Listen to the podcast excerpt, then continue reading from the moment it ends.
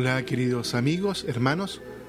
Creo que ya la música nos indica que estamos en un tiempo distinto. El domingo pasado era el 34 del ciclo litúrgico donde leímos fundamentalmente el Evangelio de Lucas. Y ahí cerramos el, el año litúrgico. Hoy iniciamos un nuevo tiempo, un nuevo año litúrgico, donde vamos a tener fundamentalmente la lectura del Evangelio de San Mateo. Hoy es el primer domingo de Adviento y los quiero invitar entonces para que en este podcast, El oyente de la palabra, vayamos eh, juntos reflexionando como lo hemos hecho siempre, el Evangelio, pero en este primer domingo de Adviento los quiero invitar para que también podamos mirar y ver de qué modo podemos vivir mejor este tiempo de Adviento, no solo acompañado con la reflexión y la lectura del Evangelio, sino también como actitud de vida, como espiritualidad. Este es el podcast El oyente la palabra y los invito entonces a que podamos introducirnos en este nuevo año litúrgico con este primer domingo de Adviento.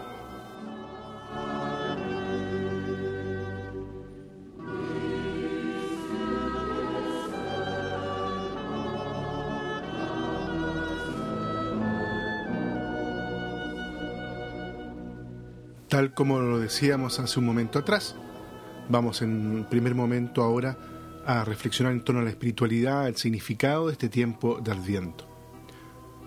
Todos sabemos que una de las características fundamentales del tiempo de Adviento es la espera del Mesías y la súplica insistente por su venida, tal como lo dicen hermosamente los textos bíblicos. Destilad cielos el rocío, que las nubes derramen el justo, que se abra la tierra y brote el Salvador. Bajo esta perspectiva, la Iglesia concuerda en cierto modo con el pueblo de Israel, sobre todo con los judíos del tiempo del destierro en Babilonia, que esperaban un Salvador que les liberara de la esclavitud de Babilonia y restaurara el reinado de David. Muchos autores espirituales de la Edad Media compararon con frecuencia las cuatro semanas de Adviento al tiempo de la antigua alianza en el que los padres de Israel esperaban y pedían la venida del Mesías, esperanza y súplicas que venían no sin una cierta confusión de perspectivas como actualizadas en la liturgia de Adviento. Pero ¿qué es exactamente lo que pedía y pide aún Israel y lo que pide la Iglesia en sus insistentes plegarias por la venida del Mesías? ¿Qué es este Mesías tan esperado? Clarificar lo que significó para Israel la palabra Mesías es el mejor camino para comprender el sentido auténtico de la esperanza judía primera y ahora la cristiana. Sabemos que la palabra Mesías es un término hebreo que significa ungido. La versión griega de los 70, que era la que usaban las primitivas comunidades cristianas, tradujo con exactitud el vocablo cuando vertió la palabra Mesías con la palabra griega Cristo. Ambas palabras, la hebrea y la griega, significan ungido, consagrado.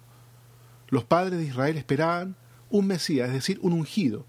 Los cristianos esperamos también un ungido, o Cristo. Para Israel este ungido rey tomará las riendas del pueblo y continuará la dinastía de David, ocupando el trono de Jerusalén destruido por los caldeos. Para los cristianos este ungido es Cristo, el rey definitivo que el Padre ha enviado y enviará de manera más manifiesta al fin del siglo presente, cuyo reino no tendrá fin. Ambos pueblos esperan, pues, no una nueva situación más confortable, sino una persona concreta, un Mesías o Cristo, que salvará al pueblo de todos sus males. Para comprender lo que Israel entendía con la palabra Mesías, hay que remontarse a los años de la cautividad de Babilonia. Israel empezó a pedir el Mesías precisamente a partir de la experiencia triste del destierro, cuando dispersos entre los gentiles no tenían el rey, el Mesías o ungido que los gobernará. Anteriormente, de los tiempos de Saúl y de David, Israel había tenido a su rey, consagrado y ungido, es decir, Mesías o Cristo, que llevaba la dirección del pueblo.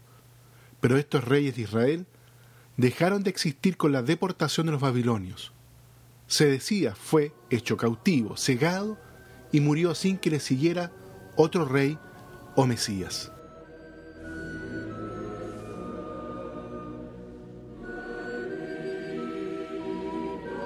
Quisiera ahora hacer una pequeña y sencilla reflexión en torno, yo diría, como a cierta espiritualidad del de tiempo litúrgico de Adviento.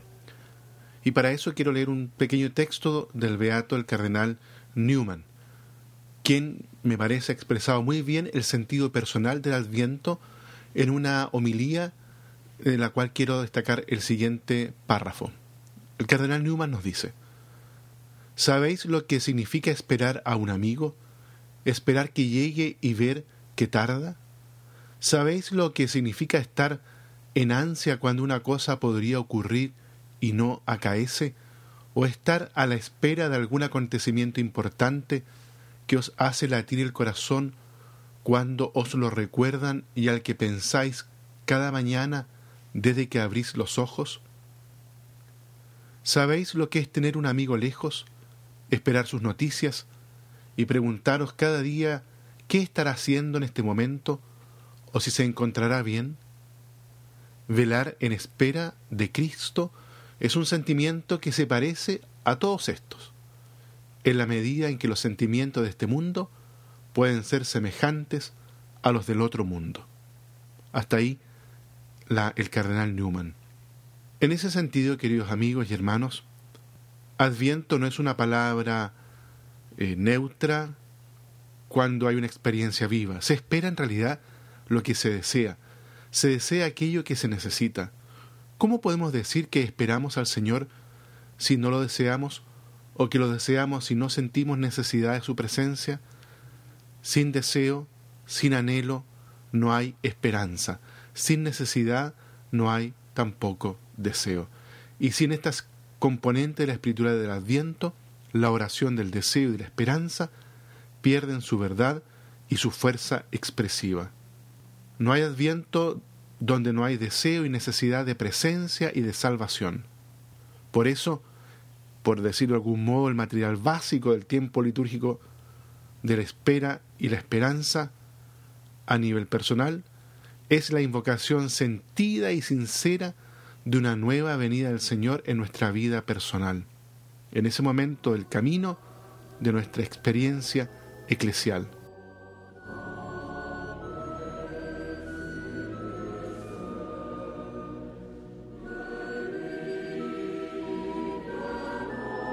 Demos ahora, queridos amigos y hermanos, una mirada al texto litúrgico del Evangelio de este domingo, que es Mateo 24, ahí los versículos del 37 al 44.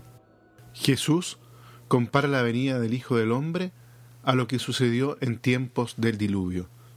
Pero la, la venida del Hijo del Hombre no será un diluvio devastador, sino más bien una lluvia pacífica y fecunda. Lo que pasa es que no avisa, y la gente ni está preparada ni tampoco se da cuenta.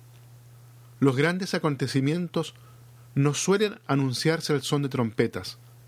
El ladrón tampoco avisa ni la muerte, ni los cambios culturales, ni las reformas religiosas. Cuando nos damos cuenta, ya están ahí. Pues de eso se trata, de darse cuenta. No es que hayamos de vivir temerosos, como si en cualquier esquina nos alcanzara una explosión. Temerosos no, porque más bien eso es falta de fe, pero tampoco inconscientes o dormidos.